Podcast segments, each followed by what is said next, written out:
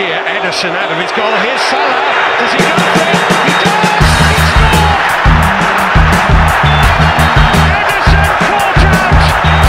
Manchester City surely, surely be beaten here Anfield today. Mohamed Salah! Olá, futeboleiras! Olá, futeboleiros! Meu nome é Eduardo Dias e sejam bem-vindos ao God Save the Game, episódio 2.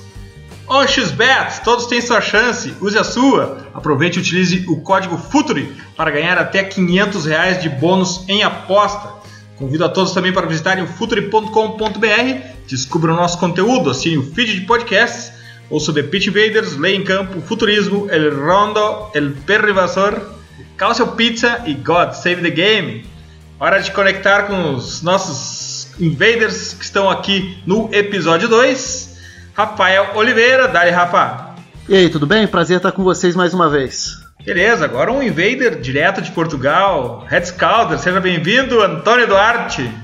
Olá, muito obrigado pelo convite. Primeira vez que estou a participar nesta plataforma, já participo noutras há algum tempo, mas vamos que vamos. E Vinícius Fernandes, dali Vini, tudo certo? Fala Eduardo, tudo bom? Bora falar do livro. Bora então.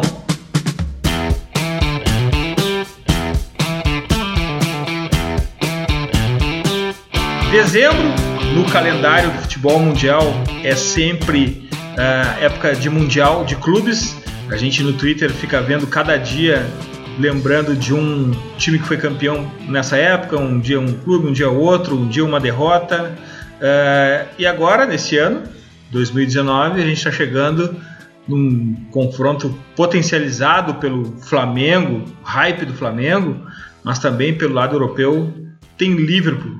Começar pelo Duarte aqui.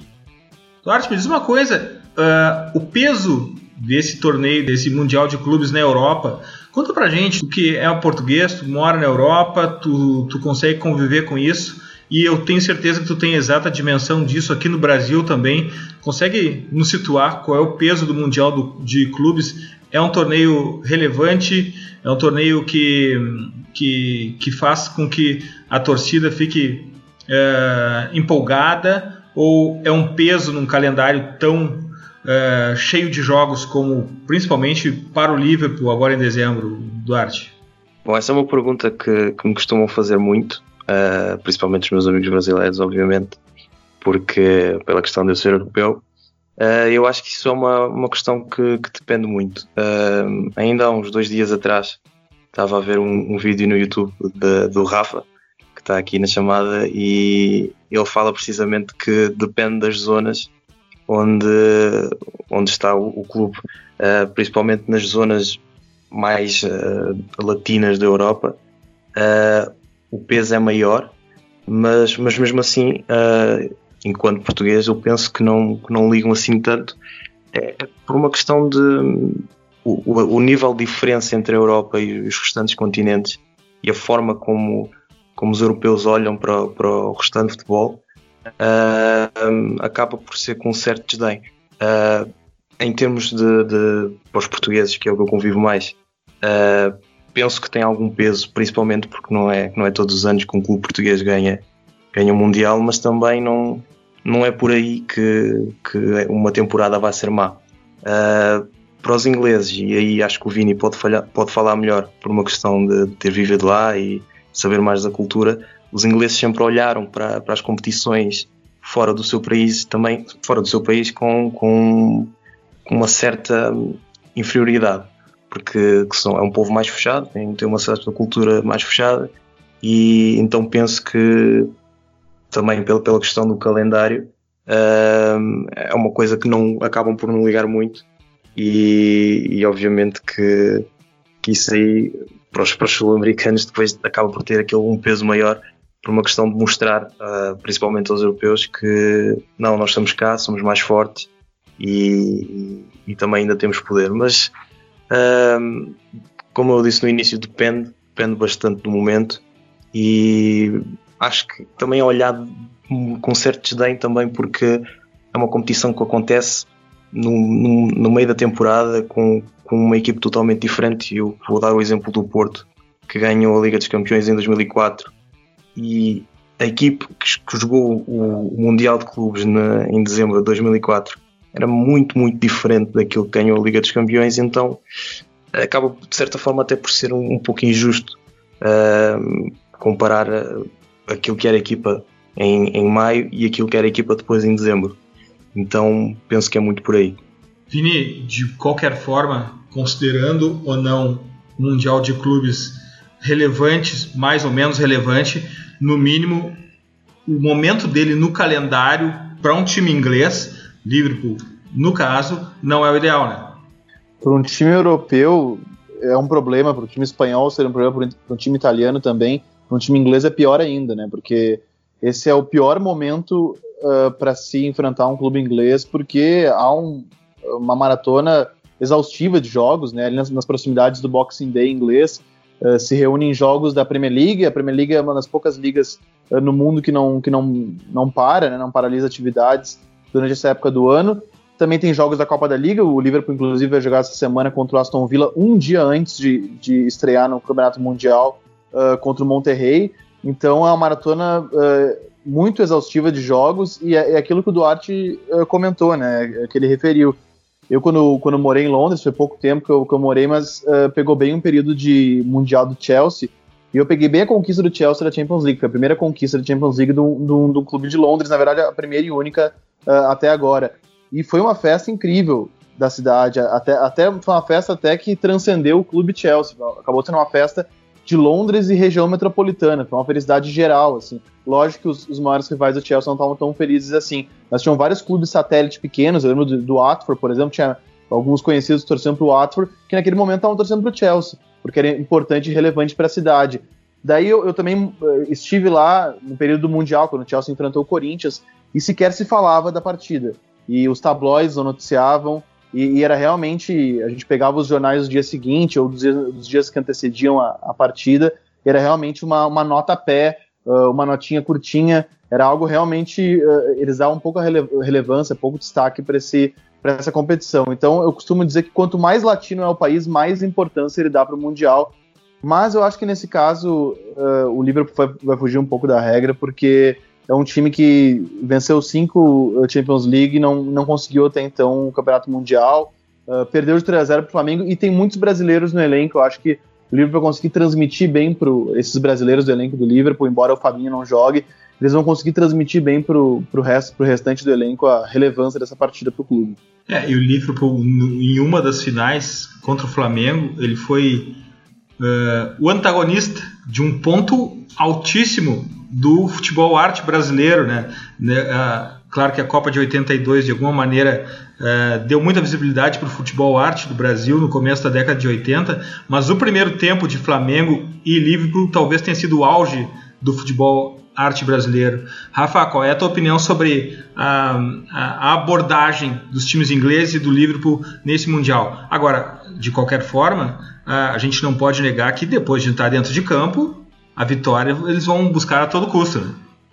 Sem dúvidas, eu, eu vou muito na mesma linha do Duarte, também do Vini, em relação a, a, essa leitura geral sobre os ingleses e os europeus mesmo, a diferença de tratamento de país para país. Acho que varia, depende muito, é, depende do momento do contexto do futebol, em cada momento também na história. Existem diferentes motivos pelos quais os europeus também foram se desinteressando ou desvalorizando a, a forma de olhar para o torneio, desde razões disciplinares lá atrás, é, passando por pela cultura de você não dar tanto valor ao que está fora da, da ilha, entre, é, no caso da, da Inglaterra especificamente, é, que é um, uma região mais fechada mesmo, embora seja uma liga tão aberta, né?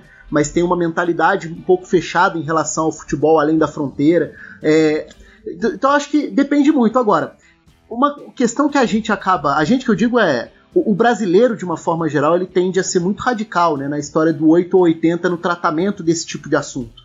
Então, a partir do momento em que se fala não é uma prioridade do Liverpool, muita gente já quer ou tenta entender como se fosse é um menosprezo, vai quer dizer então que você está falando que vai entrar para perder e obviamente não é isso, né? Então são coisas muito diferentes, acho que são é, níveis muito diferentes de urgência, de obsessão, porque o brasileiro é muito obcecado por isso. E se em outros momentos ele era obcecado para ter essa confirmação de que era o mais forte, hoje é uma, é uma obsessão por poder tirar uma casquinha de onde claramente está o futebol mais forte, que está nas principais ligas europeias, mas de você poder falar que ganhou, que bateu de frente. Então existe um pouco essa esse desejo de poder dizer que conseguiu competir. E isso eu acho sim que o Flamengo tem capacidade para fazer. Agora, é, nesse período que é sempre de análises tão extremas, extremistas até, eu acho que é importante ter esse pé no chão, de fazer uma análise no sentido de apresentar qual é o contexto, do porquê que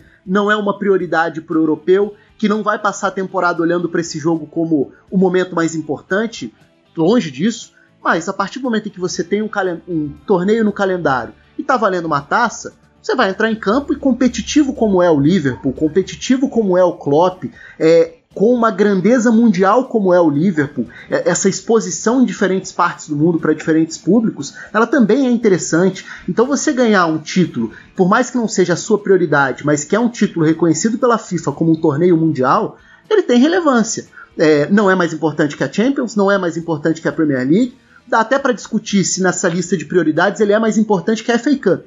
Mas é, se o Liverpool tem isso pelo calendário, ele vai entrar em campo para ganhar. Agora, nesse contexto, eu concordo muito com o que já foi falado. Acho sim que o fato de ter jogadores de outras nacionalidades, de ter brasileiros ali que sabem o quão empolgado e motivado o time do Flamengo entra para uma possível final, por exemplo, isso ajuda a, a colocar o pé no chão em relação a entender como o adversário está pensando e focando esse jogo.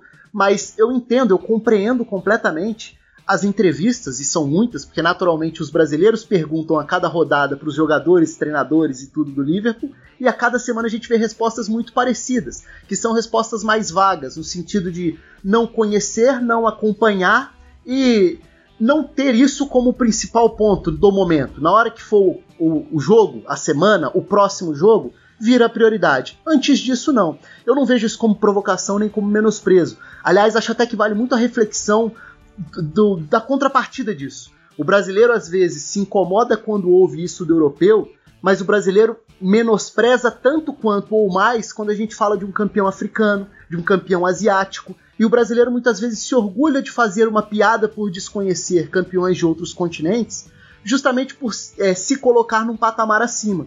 Então, é, quem faz esse tipo de provocação e quem olha, quem tem esse olhar para as diferenças continentais no planeta bola, acho que não pode nem se ofender ou se incomodar se o europeu se colocar acima, porque existe essa hierarquia. Agora, mesmo que exista essa hierarquia, não significa nada antes da bola rolar, né? Significa favoritismo. Se isso vai, é, é, se os times vão fazer valer essa diferença ou não, aí é com bola rolando. Então é sempre importante diferenciar todos esses aspectos do mundial na minha visão.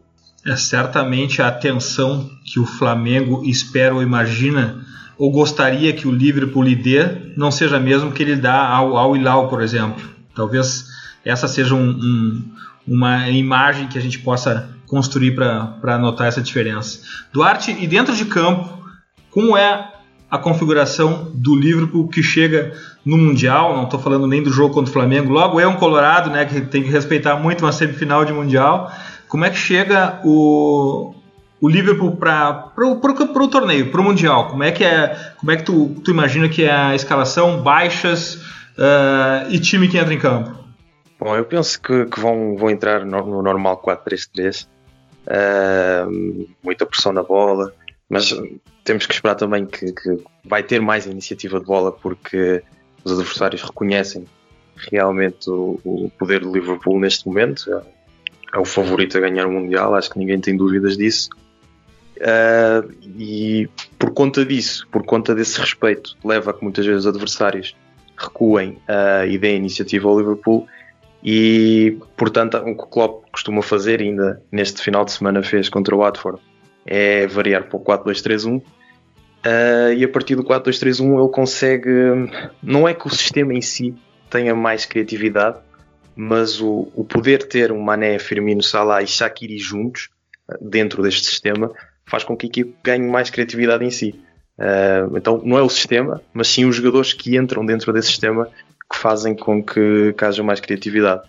Uh, naturalmente espero que o nível de, de, do Liverpool é muito superior a qualquer outra equipa, talvez tirando o Flamengo. E, e, com o Flamengo é preciso ter mais algum cuidado, principalmente pela forma como, como a equipa de Jorge Jesus joga, que é uh, muito vertical no, no, no, nos ataques e, e, portanto, tem, tem jogadores que conseguem puxar contra-ataques com uma grande facilidade. Uh, e dentro disso, uh, o 4-2-3-1 do Liverpool apresenta algumas debilidades a nível de transição defensiva, principalmente porque há menos um elemento de, de, de cobertura no meio campo. Quando, quando se joga com três, tem sempre aqueles três meio campistas que acabam por fazer, digamos, o trabalho sujo dos atacantes, uh, mas dentro do 4-2-3-1 já são dois e só dois não conseguem por vezes cobrir uh, aquela largura no meio campo. Ou seja, eles, a bola pode entrar num, no lado direito, por exemplo, e os dois, os dois duplo pivô defensivo uh, é atraído por esse lado, mas se eventualmente virarem rapidamente o flanco, ou o lado do jogo, já não têm capacidade para, para chegar do outro lado e muitas vezes o Shakiri uh, tem mais dificuldades para, para, recompor e então dentro disso acaba por, por expor um pouco aquilo que é, que é o, a largura uh, no meio campo do Liverpool e em termos de transição defensiva também pode ser um problema porque os laterais costumam atacar mais e não tendo um Fabinho e não sei se vai ter o Wijnaldum, ainda não vi as notícias não sei se ele estará apto para jogar uh, o Liverpool vai ter mais dificuldades ainda em, em, fazer essa cobertura no campo inteiro porque o Fabinho é aquilo que nós chamamos em Portugal, era, era e é um autêntico povo uh, no que toca a cobrir campo inteiro. Então vamos ver uh, o, que, o, que, é que pode acontecer, vamos ver ainda. Acho que agora o primeiro jogo é contra o Monterrey. Não conheço bem o Monterrey, ainda tenho que conhecer bem, mas acho que é mais ou menos por aqui que é que, é que o Liverpool vai jogar. Uh, iniciativa de bola, muita pressão pós-perda, não, não vai deixar o adversário respirar eventualmente e vamos ver como, como, como é que vão estar fisicamente também, porque é muito importante e ainda mais com as baixas, vamos ver. Rafa, além de tudo isso que o Duarte nos falou, tem uma questão em relação ao Liverpool do ano passado para esse que o índice de clean sheets caiu muito, né? O Liverpool começa a levar, começa não, tem levado gols em todos os jogos, que é uma grande diferença do ano passado. Consegue identificar o, o que, que houve, o, em que ponto que, que fez com que o, o Liverpool comece a conceder gols?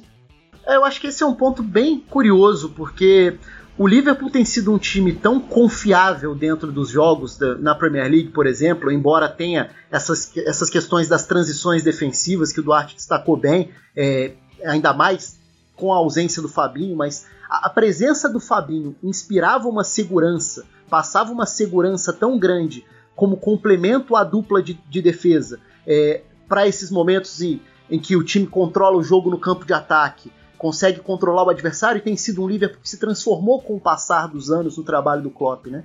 Deixou de ser um time só vertical para ser muito mais um time capaz de controlar no campo de ataque, passar mais tempo no campo de ataque, é, tentando furar bloqueios defensivos e para isso tendo que trabalhar a bola de outras maneiras e para isso também cedendo mais espaço nas costas da sua linha defensiva, que joga bem próxima ali à, à linha do centro do campo. E o Fabinho era, era não, é muito bom, né? Era no sentido de, de fazer falta, mas é muito bom nessa segunda bola, na recuperação, na manutenção dessa posse de bola no campo de ataque acho que a ausência do Fabinho é um ponto muito crítico em relação a essa, essa vulnerabilidade que o Liverpool apresenta. Mas mesmo antes disso, a gente já via, é, vinha vendo um índice grande de jogos em que o Liverpool sofria gols. Só em relação à variação também, o Duarte citou essa possibilidade, né, o 4-2-3-1, que tem sido trabalhado em alguns desses últimos jogos, que não é algo de agora, na, na última temporada já era utilizado também, mas com o Firmino passando a jogar atrás do Salah, com um meia pela direita, que pode ser o Nabi Keita, pode ser o Shaqiri. É, talvez a, a, vantagem disso seja justamente compensar a ausência de um jogador que hoje não é substituído da mesma forma que é o Fabinho, como esse 1, né? No 4-3-3, ele sendo esse jogador, o meio-campista central, o volante mais recuado, e que dá essa sustentação para o time e que hoje não tem um substituto com as mesmas características. Até porque o Henderson, que já fez essa função em outros momentos e vira em tese o substituto, ele vinha funcionando muito bem na leitura dos espaços que ele atacava pela direita. A combinação do Henderson explorando, por exemplo, se projetando para receber os lançamentos do Alexander Arnold, vinha sendo uma arma importante para o Liverpool construir, já que hoje o Alexander Arnold é uma das peças mais influentes na forma do Liverpool trabalhar a bola, porque dele saem as inversões para o corredor do Robertson, dele saem os passes longos que acionam o trio de ataque, dele sai é, o passe que aciona numa faixa mais avançada do campo esse tipo de infiltração, de projeção, projeção do Henderson. Então talvez o 4-2-3-1 seja interessante também para não prender completamente o Henderson a uma faixa mais recuada do campo, para ele poder alternar em alguns momentos a altura em que ele vai se apresentar para o jogo, que ele vai contribuir na fase ofensiva também. Mas é um ajuste delicado, porque tem seus prós e contras mesmo, e o Liverpool sem o Fabinho deixa de ter uma referência. E o, o Fabinho ele ganhou uma importância, o Fabinho foi super citado né, pelo, pelo Rafa e pelo Duarte, ele ganhou uma importância enorme no segundo semestre do ano passado, né, sobretudo na reta final da UEFA Champions League, e um jogo que eu destaco muito é a partida contra o Barcelona, que ele foi elementar naquela virada, naquela remontada histórica de 4 a 0 que eu costumo dizer que o Liverpool perdia a bola de propósito porque ele sabia que o Fabinho conseguiria recuperá-la no campo de ataque e o Liverpool uh, reiniciar seus ataques, porque o Liverpool, uh, quem vai lembrar, o Liverpool ele não tinha o Salah nem o Firmino naquele confronto, ele foi para a partida decisiva com Shaqiri e Origi, ou seja, ele não tinha uh, boa parte da capacidade de retenção de bola que ele tem com o seu ataque titular, ele havia perdido. Então o Klopp, sabido disso, uh, verticalizava muitas bolas, o Liverpool perdia essas bolas no campo de ataque, mas o Fabinho ganhava quase todas do meio campo do Barcelona. Ele sozinho jantou ali Busquets, o Arthur, se não me engano, começou jogando também, e quem mais estava em campo. O Fabinho ele é, ele é uma peça muito importante, muito relevante para uh, esse modelo do Klopp hoje. E uh, ainda há questão, uma questão uh, acerca de, do porquê uh, do Liverpool sofrer mais gols esta temporada. Eu penso que tem a ver com a questão de o nível exibicional de certos jogadores tem, tem decaído e eu, eu penso que também um certo relaxamento em relação àquilo que é o controle das partidas. E aqui já é uma análise muito, muito subjetiva uh, de alguém que acompanha há algum tempo estes, estes homens uh, e, e, penso que por vezes eles relaxam tanto que, que a qualquer momento pensam, bom, nós, nós quando queremos fazemos gol e, e ponto final, não é, uh, não é problema para nós marcarmos a qualquer momento, então vamos relaxar. E, e, agora, passando para a parte analítica, para a parte do campo, a ausência do, do Matip. Porque o Matip, além da, do que o Rafa e o Vini falaram, do, do Fabinho, o Matip era um jogador que na linha defensiva era capaz de antecipar muitas bolas e, e a partir daí uh, permitia que o Liverpool continuasse no meio campo adversário e tendo um Lovren que já é um, um central ou zagueiro uh, que gosta mais de estar, defender dentro da área e tem mais dificuldades, uh, o Liverpool acaba por perder um pouco da, da sua pressão e convém lembrar que o Matip, por exemplo, na final da Liga dos Campeões, para mim foi o melhor em campo, da parte do, Fabi, da parte do, do Alisson e, e também o nível uh, do Joe Gomes pós-lesão também não tem, não tem sido assim tão bom. Uh, também alguma falta de confiança, errando também às vezes na, na, construção, passos demasiado arriscados, às vezes algumas desconcentrações e, e, falhas e erros de tempo de bola. E então esta ausência do Matip também não se está, não se está a falar muito nisso, mas, mas também é uma, uma perda importante. É, e, e, algo a se considerar, porque o, Duarte falou em análise subjetiva, né? Algo que é bastante subjetivo, mas que a gente precisa comentar é o grau de confiança desse time, que eu acho que esse relaxamento vem também com grau de confiança. E o título da Champions League, a impressão que passa é que tirou o peso do Liverpool pelas vitórias, né? E, e, e acabou transferindo isso também para a Premier League, porque quantos jogos a gente não via nas últimas temporadas do Liverpool jogando muito bem e deixando a vitória escapar. E essa temporada parece que é justamente o oposto. O Liverpool faz partidas um pouco abaixo, sob o ponto de vista de produção ofensiva, e é atacado muito mais do que em outras temporadas, tanto que sofre mais gols, né?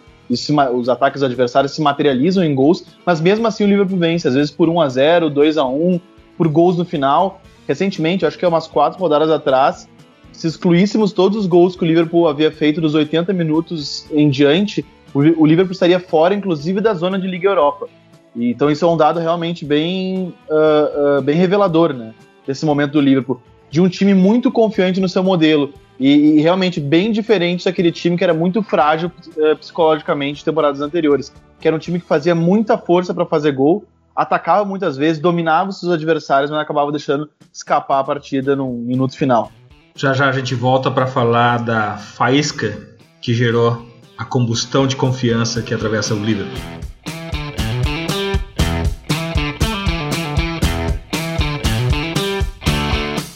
Klopp up to 2024. Vamos de Jürgen Klopp até 2024 no Liverpool.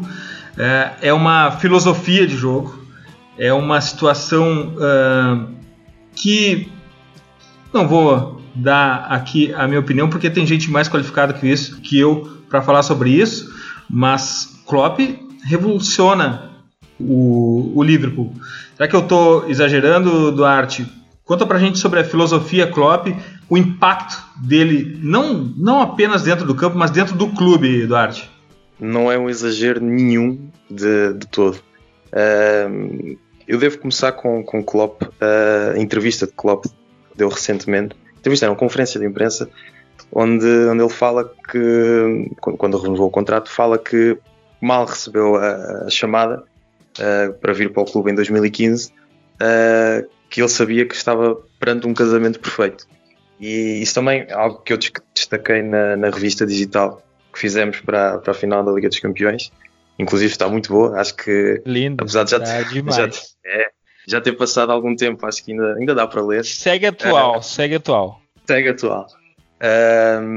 E sim, é uma, é uma filosofia que vai além do, do, do, futebol, porque os ideais de Klopp enquanto pessoa casam muito também com a cidade. Uh, eu referia nesse texto que era, era uma, uma relação tão bonita quanto os Beatles e a, e a cidade. Uh, Klopp realmente casou muito bem com, com Liverpool e com o Liverpool. Uh, e acho que essa, essa simbiose acaba por fazer com que tudo dê certo, dentro e fora de campo. Uh, aliás, dentro do campo é uma consequência daquilo que acontece em toda, em toda a volta. O Liverpool vinha de Brandon Rodgers, que, é, que era um treinador também, era e é um treinador que aposta uh, no futebol mais ofensivo. Antes, os seus antecessores tinham sido um futebol, uh, acima de tudo, pautados pela, pela parte da, da estratégia e de, às vezes, ultra exageradamente defensivos, uh, darem mais valor às vezes aquilo que era a estratégia do que propriamente uma identidade, e não é que se esteja errado ou certo, mas às vezes variavam demais para aquilo que, era, que eram os padrões do clube. Uh, e com, com o Klopp o Liverpool encontra um caminho totalmente uh, diferente e um caminho, um só caminho. Uh, e esse um só caminho vai, vai desde a da, formação, da, das categorias de base, porque não sei se, se os nossos ouvintes costumam acompanhar Sub-23 e Sub-18 uh, do Liverpool, mas é uma equipa praticamente como se fossem pequenos pequenos uh, Alissons, pequenos Fabinhos, pequenos Alice, pequenos uh, Van Dijks, porque é, é, igualzinho à forma como a equipa principal joga.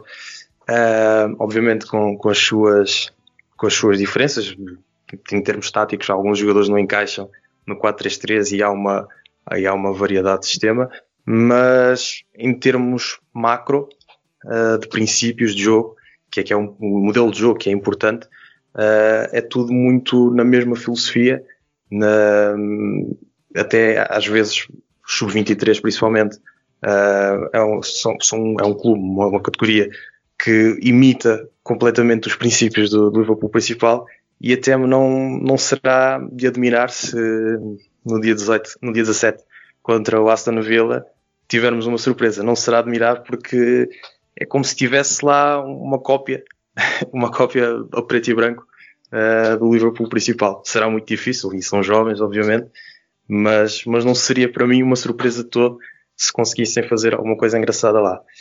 Uh, Klopp muda tudo. Uh, isso uh, eu digo quando um treinador não é só aquilo que faz dentro do campo. Um, Brandon Rodgers, um, que, é, que, era seu antecessor, e por aí temos que falar.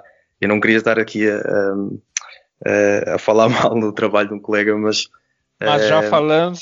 Já falando, uh, ele aceitou trabalhar em condições que, que realmente acho que nenhum treinador aceitava, que era ser uh, subjacente a um, um comitê de contratações, que eu não sei bem o que é isso, um comitê de contratações. Então, praticamente, uma equipa de topo e o treinador não ter mão naquilo que é, que são, que é a construção do, do elenco e, e de uma equipa é, é, completamente descabido. E quando Klopp chega, a primeira coisa que faz é: não, eu quero trabalhar, mas quero ser eu a decidir quem contrata. Não podem decidir por mim, porque senão não vou ter, não vou conseguir construir uma equipa decente. Porque o comitê pensa uma coisa, Brandon Rodgers pensava outra, e acabávamos por, um, por ter aqui uma, um choque de ideias. E isso aí, obviamente, que não, nunca seria benéfico uh, e nunca seria coerente com aquilo que, é, que era o plano de Brandon Rodgers, que no fundo até, até me parecia também casar bem com aquilo que eram os ideais do Liverpool. Mas, mas falando só de Klopp, que é, que é, que é porque estamos aqui, um, Klopp realmente, em tudo, uh, é, é, muito engraçado ver como foi a construção uh, do, do, do, elenco e da equipa desde 2015 até cá. Uh, futebol uh, Klopp and roll. Acho que é, que é a melhor definição que temos. Uh, muito, muita liberdade para os jogadores uh, marcar mais do que do, podemos marcar 5 e sofremos 4 não tem problema. E eu acho que isso casou também uh, muito bem com, com aquilo que são os, os torcedores e aceitar essa filosofia. Uh, e pronto, Klopp é, é fantástico e revolucionou o clube a todas as dimensões, não só dentro de campo, uh, mas também fora dele. Rafa, é futebol, é jogo e é entretenimento também, né? Como o Duarte falou, Klopp and Roll, match perfeito, Klopp e Liverpool. Qual é a tua impressão sobre esse casamento, Rafa? É, eu acho a, a definição Klopp and Roll fantástica, acho espetacular como é, uma maneira de simplificar tantas coisas que a gente pode é, falar e abordar nesse casamento, porque acho que o Liverpool é uma cidade que tem uma relação diferente e especial é, entre a comunidade e o clube. Né? Isso é. No Brasil, isso nem sempre é tão destacado, mas é, na Inglaterra é muito comum que, que exista essa ligação entre a comunidade e o clube. Existem casos no Brasil também, não vamos excluir, não vamos deixar isso de lado como se fosse totalmente diferente. Mas eu digo, nesse olhar para os clubes ingleses, essa relação da torcida do Liverpool com o clube, é, com a cidade, ela é especial. E acho que aí tem um aspecto do Klopp que me chama muita atenção, que é o quão humano ele, ele é, ou pelo menos ele passa né, a impressão de ser. E esse aspecto humano do cara é, que vai ter, vai, vai ter reações espontâneas e vai ser divertido em alguns momentos, e que vai ser legal de parar para ouvir ele falar sobre não só o jogo em si, sobre o aspecto tático, mas também sobre o entendimento de questões psicológicas, de questões humanas mesmo de atletas, de jogos do, do jogo como um todo. Eu acho que isso já ajuda a explicar como esse casamento fluiu. E óbvio que tem toda a capacidade dele como técnico. E aí eu acho que a gente não pode diminuir o tamanho do que ele já fez, porque o Liverpool se acostumou ao longo da década, e com exceção daquele grande ano com o Brandon Rodgers, que foi um trabalho que atingiu um nível muito bom, ficou muito próximo do título da Premier League, mas o Liverpool nessa era pré é, Klopp passou por problemas tão grandes, né? Desde a sua administração, com escândalos na justiça, depois com um processo de normalização da mediocridade, de certa forma. O Liverpool ficou distante da briga por títulos e passou a ser normal enxergar o Liverpool distante da briga por títulos. O Liverpool teve oito temporadas seguidas em que no máximo jogou fase de grupos da Champions. Isso porque passou seis sem nem disputar é, e nas outras ainda caiu nas fases, na fase de grupos. E aí, de repente, o Klopp chega, essa transformação começa a acontecer e vem duas finais seguidas de Champions. Ah, ok, o Liverpool não era um time forte nos pontos corridos, mas no mata-mata sempre mostrava força porque o clube valoriza muito essas competições de tiro curto. Verdade, o Liverpool, durante todo esse período de jejum, teve grandes momentos em, em, em, Copas, né? Rafa Benítez que o diga, mesmo antes, o Liverpool lá de 2001, com os títulos nas Copas. Então, o Liverpool sempre teve esse, essa atração pela, pelos títulos das Copas. Mas não vamos ignorar o que foi o Liverpool de 2018 2019, fazendo pontuação de campeão histórico. Não sendo campeão, porque o Manchester City foi ainda melhor. Mas então eu acho que o, o mais legal, além de toda essa, essa esse contexto, esse resgate de um clube tão grande como é o Liverpool, essa relação que deu tão certo do Klopp com a torcida, com a comunidade, com a cidade, eu acho que o legal nessa renovação, que para mim foi o que, o que mais me marcou, assim, a minha reação ao ver a renovação foi: é muito legal ver que claramente ainda é um projeto em construção e já atingiu um nível tão alto, né? Duas finais seguidas de Champions, 97 pontos numa temporada de Premier League, um, uma primeira metade de temporada atual fantástica em aproveitamento na Premier League de novo, e a gente está falando de um projeto em construção. Isso me passa uma sensação de uma ambição e de ao mesmo tempo é, uma impressão de prazer com o que o Klopp está fazendo e está alcançando nesse trabalho. E aí entra o que o Duarte falou, que é pensar que está sendo desenvolvido muito mais do que isso tem um trabalho por trás, um trabalho de mentalidade do clube, de filosofia no desenvolvimento, e que talvez tenham outras gerações que possam ser incorporadas nesse processo de transição para manter o clube nesse status que voltou a alcançar. Então acho que, tentando resumir, no meio de tantas coisas que a gente pode puxar, para mim o mais legal é isso: é entender que o clube atingiu um patamar tão alto e é um trabalho ainda em construção. Vini, é um time que dentro de campo vai atrás de uma dinastia esportivamente e fora de campo vai atrás de um legado também, né? É uma, é uma construção de uma filosofia de clube, de uma ideia de clube junto com o Klopp. Não é só dentro de campo, não é só esquema tático, não é só vencer o jogo de domingo, né? O, o projeto Klopp no Liverpool ele é bem mais amplo que isso, né, Vini? Com certeza. O, o Liverpool, quando a Final A Sports Group chega no Liverpool, né, ela de cara já coloca como uma das prioridades máximas do clube uh, jogar um futebol mais propositivo, ser um clube que em campo se, uh, seja protagonista. E historicamente, se a gente for resgatar a história do Liverpool, uh, pelo menos a história recente, um pouco antes do, do, do, do, do, do Brennan Rodgers, aquele time do Rafael Benítez era um time um pouco mais rígido, um pouco mais duro de contra-ataque, de jogo um pouco mais direto. Então o Liverpool da Fenway Sports Group decide, não, a gente quer trazer um futebol um pouco mais prazeroso para os torcedores também. O Liverpool vai lá e busca o Brandon Rodgers no Swansea, o Brandon Rodgers que a gente lembra daquele Swansea que ganhou a período de Swanselona, porque era um time que valorizava muito a posse de bola, e das equipes pequenas da Premier League era aquela que tinha um futebol mais ofensivo e mais propositivo. Hoje até é um pouco mais normal, mas naquela época as equipes de, da metade de baixo da tabela quase sempre praticavam o, o famigerado kick and rush. E o, o Swansea se notabilizava por ser um time um pouco diferente disso. E aí o, a, a Fenway Sports Group vai lá e busca o Brandon Rodgers com o intuito de transformar o jogo do Liverpool. Só que o Liverpool na época não tinha tanto dinheiro, então o Liverpool aposta muito em jovens jogadores. E a gente vê o primeiro time do Brandon Rodgers com o Susso e Sterling, por exemplo, no ataque junto com o Borini. E, e aí o Liverpool vai se transformando mas ainda assim com um trabalho de pouca autonomia do Brandon Rodgers, né? bem como o Duarte pontuou, o Brandon Rodgers ele não tinha muita autonomia, existia uma tal de comissão de contratações.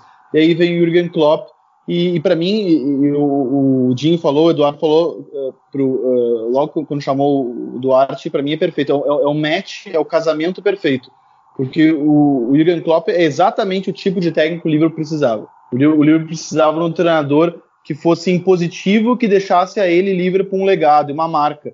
O Liverpool ele é um time hoje de identidade.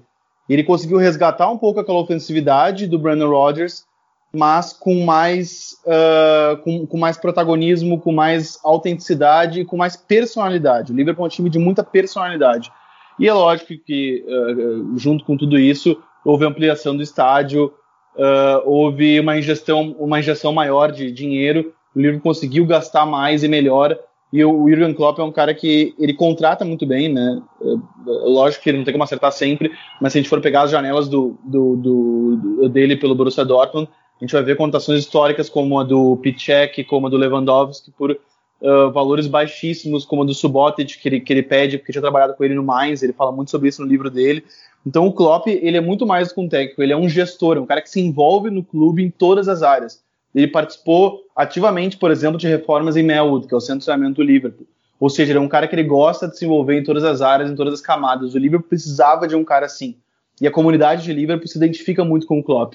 E costumo dizer que mesmo que ele não tivesse ganho nada, mesmo que ele não tivesse ganho a UEFA Champions League e que talvez batesse na trave esse ano, a torcida seguir gostando dele. Porque se percebe muito isso. Eu fui num jogo do Liverpool na temporada passada e pude detectar bem ele é muito mais do que um treinador, ele é, ele é um representante da arquibancada. porque Liverpool, se a gente for resgatar a história da cidade, Liverpool é uma cidade portuária, que tem muito mais a ver com o chão de fábrica do que com a realeza britânica.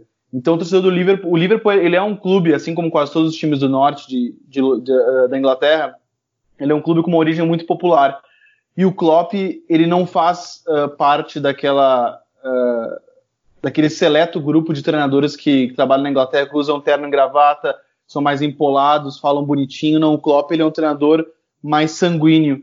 E eu acho que a, a torcida do Liverpool precisava de um cara assim. Então ele, ele, é um cara que eu acho que transcende muito essa questão tática de campo e bola. Ele é tem muito a ver com representatividade.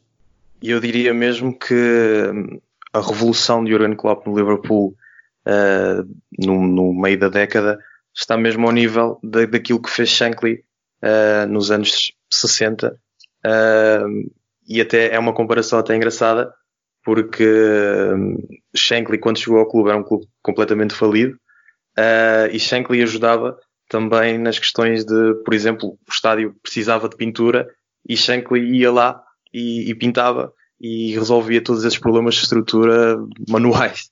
Uh, obviamente que Klopp não precisa disso, até porque o investimento é outro, uh, mas uh, a nível de, de, dessas questões de gestão que, que, o Vini falou bem, Klopp tem, tem sido impecável e então essa comparação de, de Klopp ser o Shankly deste século assenta-lhe bem e, e pronto, o Liverpool cresce muito a partir daí, dessas questões fora, fora de campo, e, e, é por isso que está onde está. E é interessante falar com o Rafa. Rafa disse que o Liverpool ainda não chegou ao auge, e é assustador pensar que neste momento já são, eu falo por mim, top 3 melhores equipas do século. Eu falo por mim. Uh, pelo menos aqueles que me dão gosto de ver jogar. Uh, e vemos uh, que podem ainda alcançar voos maiores, é realmente assustador. E sei que não tem nada a ver com o tema, mas fazendo uma comparação com o Manchester City, em que vemos que, em termos mentais, uh, aquela equipa já está a descair, porque há um desgaste enorme, do, não, não, digo do modelo, mas um desgaste de, de rotinas, desgaste de. chegaram a um auge e, e neste momento já não têm mais por onde sair, então eles já estão em queda e quando olhamos para o Liverpool e vemos que esse Liverpool uh, que chegou num nível muito alto e conseguiu competir com esse Manchester City ainda não está em queda, uh, é realmente assustador e, e adivinha-se coisas boas, uh, não só por esta equipa, mas também o legado que o clube vai deixar. E aí cabe aos, aos próximos sucessores saberem aproveitar esse legado, porque realmente é, é ótimo.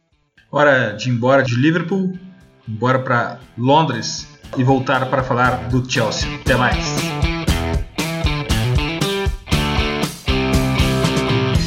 Eu sempre digo que uma das penas no futebol que mais fazem bem a um clube é aquela que proíbe o clube de fazer uma contratação por uma ou até duas janelas.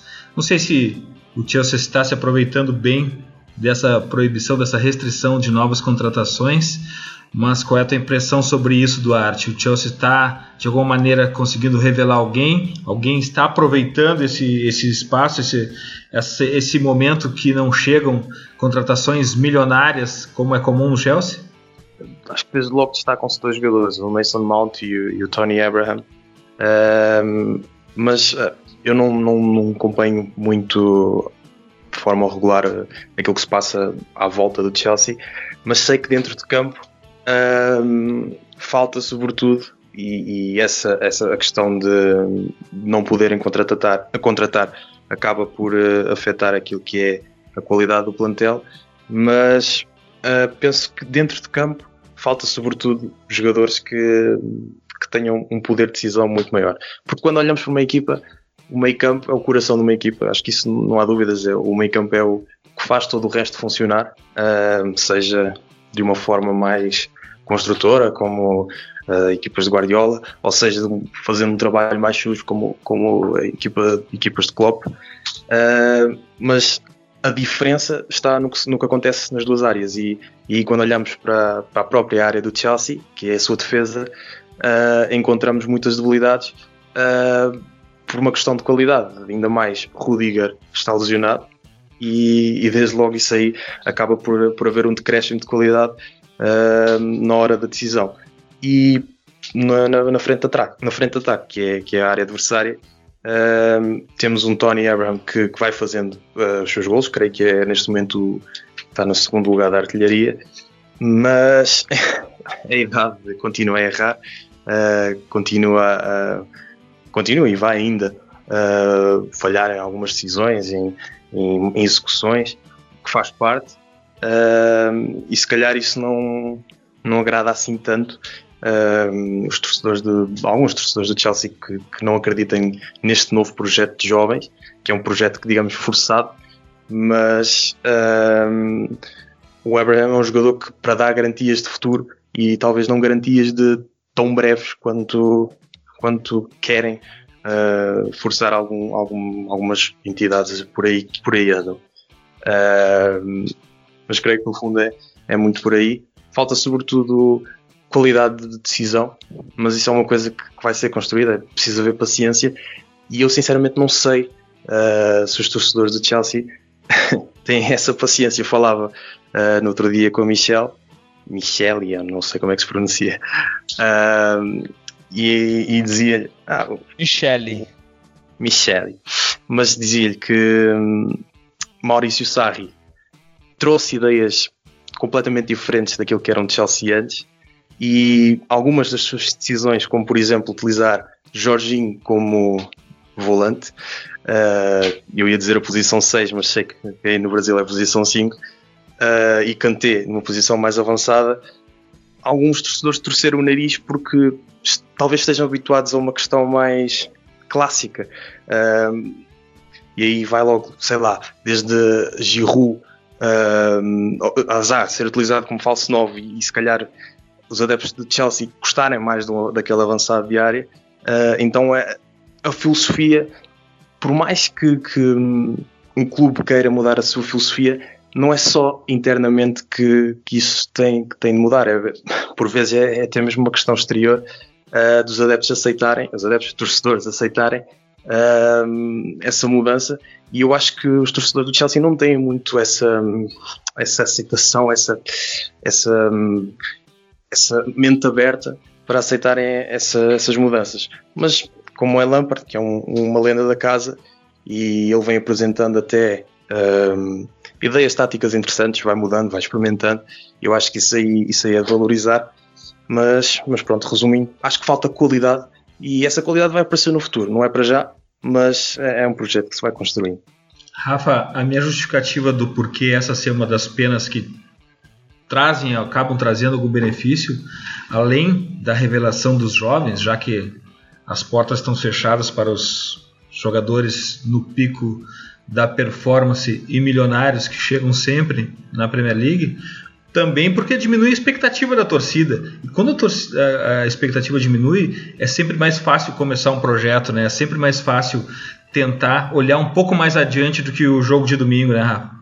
Sim, eu concordo com você, principalmente pelas particularidades da situação do Chelsea. O Chelsea é um dos clubes mais impacientes da Inglaterra se a gente olha para a era Abramovich. Mesmo vencendo muito é, e com um poder de investimento muito alto, é, a rotatividade, né, a frequência com que a gente viu trabalhos sendo descartados, bons e ruins, trabalhos sendo quebrados, muitas rupturas de linhas de trabalho e tudo mais ao longo dessa era Abramovich. E uma um grande ponto que sempre o torcedor se incomodou foi justamente o não aproveitamento de uma base vitoriosa em cenário nacional, em alguns momentos até internacional também. O Chelsea, se a gente olha para os últimos 10 anos, ele foi dominante no sub-18 na Inglaterra, ele teve título sub-19 na Europa. Então, é, o Chelsea tem investimento em seus jogadores mais jovens. Só que quantos conseguiram dar esse passo? pouquíssimos. A gente até pode discutir se de fato eles mereciam ou tinham nível para isso, mas o fato de não haver a possibilidade, a abertura para isso, era um incômodo para o torcedor. Ao mesmo tempo, a, a impaciência que matava vários treinadores ela impedia também que esse processo acontecesse. Então, de uma forma ou de outra, essa punição ao Chelsea ela obrigou o clube a fazer algumas coisas diferentes. Uma, tentar dar estabilidade ao seu técnico. E aí já tem um, uma grande é, diferença, um grande asterisco aí, que é com o Lampard no comando, naturalmente a aceitação da torcida vai exigir uma paciência maior e vai ter uma, paci uma paciência maior porque a gente está falando de um grande ídolo. O outro ponto, a partir do momento em que você não contrata, você vai abrir um pouco mais esse, esse ambiente para os garotos. E o Lampa chegou disposto a fazer isso. Ó, com alguns deles, ele tinha trabalhado no Derby County contra como é, com o Mason Mount, com o Tomori. Então o Lampard já vinha trabalhando o desenvolvimento de jogadores da base do Chelsea no período de empréstimo na temporada passada. Então acho que todas essas peças foram se conectando e a gente viu um semestre, do meu ponto de vista, positivo. Positivo porque o Chelsea conseguiu começar a dar espaço e alguns desses jogadores foram bem. O Mason Mount começou muito bem a temporada, depois caiu um pouco de produção. O Tammy Abraham fez os seus gols e, até me surpreendeu o nível de atuação dele em alguns momentos, porque ele tinha feito muitos gols na Championship na temporada passada com Aston Villa, mas o nível de desempenho nem sempre foi convincente, muito menos para imaginar o salto para uma Premier League. O próprio Tomori ganhando minutos, Hudson Odoi é um jogador muito talentoso que merece entrando nessa rotação. É, isso não aconteceria se o Chelsea tivesse recebido o dinheiro do Hazard, por exemplo, e pudesse contratar porque automaticamente iria para o mercado e tentaria achar uma resposta que não necessariamente seria a resposta técnica à altura, até porque a missão de substituir uma referência técnica é complicadíssima. Então, a minha grande questão para o Chelsea é justamente essa. É, até aqui, eu acho que o saldo como construção de um trabalho e uma mudança de uma mentalidade no clube é um saldo positivo. O clube vai, vai jogar isso fora, de certa forma, agora em janeiro, indo desesperado ao mercado porque a punição foi reduzida, ou vai tentar dar sequência a isso, tentando adicionar uma outra peça de qualidade. Essa oscilação é natural. O Chelsea, de fato, nas últimas rodadas caiu de produção. E acho que hoje existe um dilema tático interessante também. O Chelsea hoje tem quatro meio-campistas e o Lampa opta por três deles. Para mim, o melhor desempenho do Chelsea na temporada coletivamente, falando em estrutura de time, foi com Kovacic e Jorginho juntos. Os dois se complementaram muito bem qualificando a saída de bola, tendo o Jorginho iniciando o passe e o Kovacic se alternando na altura do campo em que atuava, para conduzir, para distribuir, para se projetar. Mas o Kanté é um titular importante, é um jogador com um status é, acima dos demais. A ausência do Kanté fez com que o Chelsea conseguisse, de uma outra maneira, compor muito bem o meio-campo, com o Mason Mount sendo esse jogador que seria acionado é, entre as linhas do adversário, atrás dos volantes adversários, para ser quem seria justamente o alvo dos passes do Kovacic, do Jorginho. Só que a volta do Kanté, de certa forma, obriga o Lampa a modificar um pouco esse funcionamento. E o Chelsea ainda não encontrou muito bem essa forma de jogar. Pode ter o Mason Mount como um meia partindo do lado para receber por dentro? Pode. E tende até a ser um time que trabalha melhor a bola. Só que aí perde a capacidade para definição, a necessidade de números de gols e assistências, por exemplo, que o Pulisic começou a entregar. Então já começou a, o Lampa começou a se ver quase forçado a colocar um Pulisic ali, porque o William hoje é um dos experientes, é uma das referências na forma de buscar jogo, se apresentar, circular pela faixa de ataque, mas ele não é um cara que vai te entregar 15 gols, 15 assistências numa temporada. Não é esse perfil. Então acho que falta, nesse sentido, esse protagonista, essa figura do jogador que consiga participar desse funcionamento e ao mesmo tempo entregar em produção direta de gols. E talvez aí esteja o dilema tático do Chelsea no momento. Nem acho que seja exatamente falta de peças, porque o Lampard tem mostrado capacidade para desenvolver algumas delas. Agora, sendo garoto, sendo um elenco jovem, num processo de transição, a oscilação vai acontecer. Acho que ninguém se enganou ou ninguém se iludiu achando que o Chelsea estaria à altura dos times que disputam o título da Premier League. Vini, é um time que oscila, mas ao contrário de outros anos, é um time que também traz um ar novo, traz oxigênio novo, né? Isso é a construção, é a base de construção para um novo Chelsea numa nova década, né, Vini?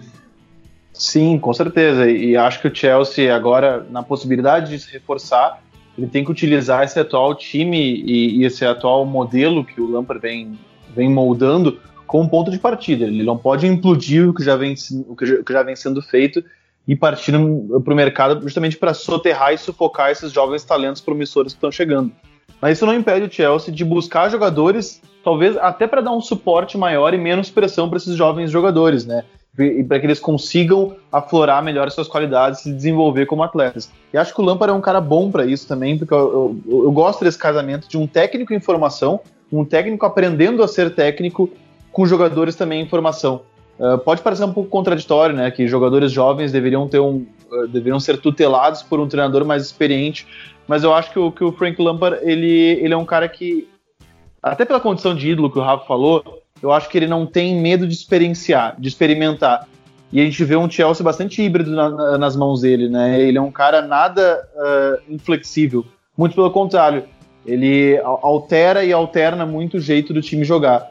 E sobre carências, e uh, acho que a, a, principal carência que, que a torcida do Chelsea sente, que o Rafa pontuou, é a necessidade de um extremo que pise na área e faça gols, né? principalmente pela lembrança do, do ídolo mais recente, que é o, que é o Hazard, né? O Eden Hazard, ele, ele era muito mais do que uh, a grande figura do Chelsea, ele era o artilheiro do time, mesmo sendo um meia. E aí a torcida, evidentemente, uh, lembra e, e, e, acaba pedindo o Jadon Sancho, né? Que é o, o, o inglês que está no Borussia Dortmund, uma das sensações da temporada, um jogador muito jovem, uh, acho que é, vai ser a menina dos olhos de todos os, os torcedores ingleses, sobretudo Manchester United e Chelsea, talvez que serão torcidas mais carentes de grandes figuras, de grandes referências técnicas ofensivas no momento.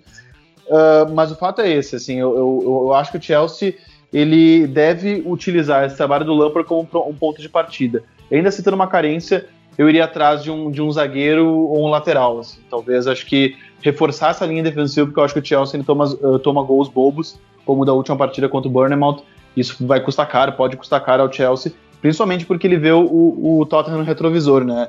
Eh, se há um mês parecia que o Chelsea não teria um concorrente a essa quarta vaga de Champions League, parecia que ela cairia no colo do Chelsea, agora a gente já vê o Tottenham e quem sabe até o Manchester United como adversários e concorrentes mais concretos ao Chelsea. Mas mesmo que o Chelsea não consiga voltar ao UEFA Champions League, que se respeite o processo uh, desse time do Lampard, que há três, quatro meses atrás acho que a gente não esperava nem que brigasse por UEFA Champions League uma, uma, uma prospecção otimista de torcedores do Chelsea era realmente o Chelsea ali entre a, o sexto e quarto lugar. A gente está vendo o Chelsea durante quase toda a Premier League, desde o começo dela, entre os quatro primeiros. Isso por si só já é um feito considerável.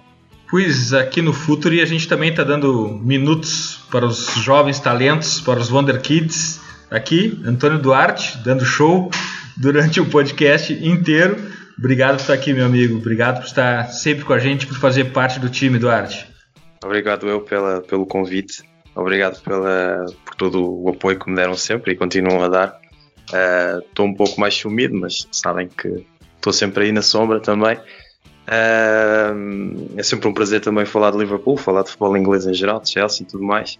Uh, afinal, a Liga Inglesa é a melhor liga do mundo e esta dica vai diretamente para, para outro programa da, da, da La Liga que, que sei cá aí, para aquele senhor que, que é meio gordinho, que apresentei um programa qualquer, cabelo, cacheado, uh, vai diretamente para ele. Esta sim é a melhor liga do mundo, uh, por tudo, por, por dentro de campo, fora de campo, enfim. Uh, e cada vez está melhor. Mas muito obrigado, Rafa, Vini. não tivemos tempo para esmiuçar tudo aquilo que é a revolução do Liverpool, nem sequer falarmos da, da, da questão de táticas do Chelsea, mas, mas fica para uma próxima. Muito obrigado e até a próxima. Terás várias oportunidades por aqui. Rafa, valeu, obrigado demais. Até a próxima, até o próximo episódio, Rafa. Valeu, tamo junto. Até a próxima. E é sempre um prazer estar aqui batendo esse papo sobre futebol inglês com todos vocês. Demais. Vini, valeu, irmão. Ah, diante dessa despedida do, do Arson, não tem nem muito o que falar, né? Então, eu gostaria de mandar, já que ele mandou, um, fez uma referência ao, ao, ao apresentador do, do da, daquele programa. Não, não, não, vai citar o nome? Não vou citar nem qual programa, nem qual nome. Fazer uma referência ao meu amigo que também participa daquele outro programa sobre futebol italiano, que parece que rola uma pizza, uma, um futebol. É, então tá, valeu, cara. Um abraço e sempre um prazer estar falando de Liverpool e de futebol inglês. Bom, hora de ir embora e quinzenalmente a gente está aqui no feed do Futuro Podcast Futeboleiros com God Save the Game. Assine para não deixar passar nenhum.